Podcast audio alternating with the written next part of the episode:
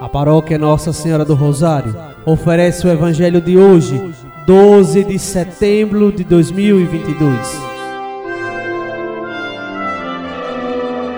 Proclamação do Evangelho de Nosso Senhor Jesus Cristo, segundo São Lucas, capítulo 7, versículos do primeiro ao décimo. Naquele tempo, quando acabou de falar ao povo que o escutava, Jesus entrou em Cafarnaum. Havia lá um oficial romano que tinha um empregado a quem estimava muito e que estava doente à beira da morte.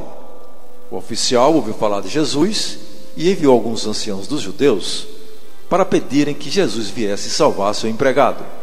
Chegando onde Jesus estava, pediram-lhe com insistência: O oficial merece que lhe faças este favor, porque ele estima o nosso povo. Ele até nos construiu uma sinagoga. Então Jesus pôs-se a caminho com eles.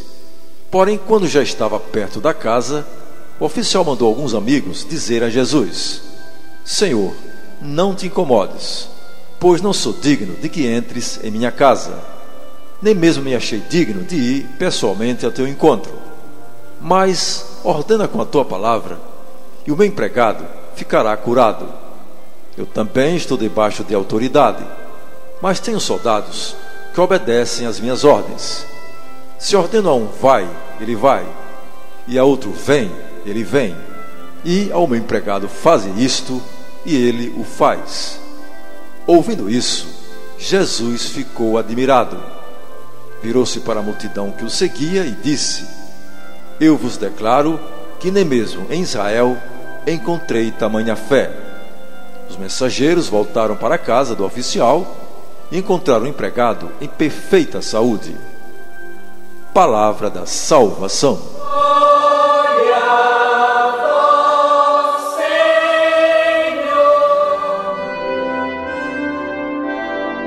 Amados irmãos e irmãs, este evangelho mostra-nos um exemplo da eficácia da oração de petição. O centurião pede com humildade a cura de um empregado seu e é atendido. Acreditou e alcançou.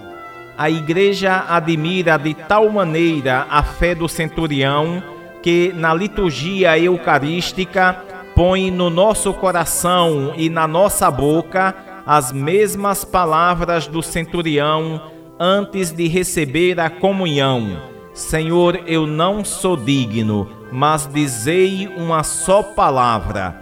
Esforcemo-nos, pois, para ter esta mesma disposição.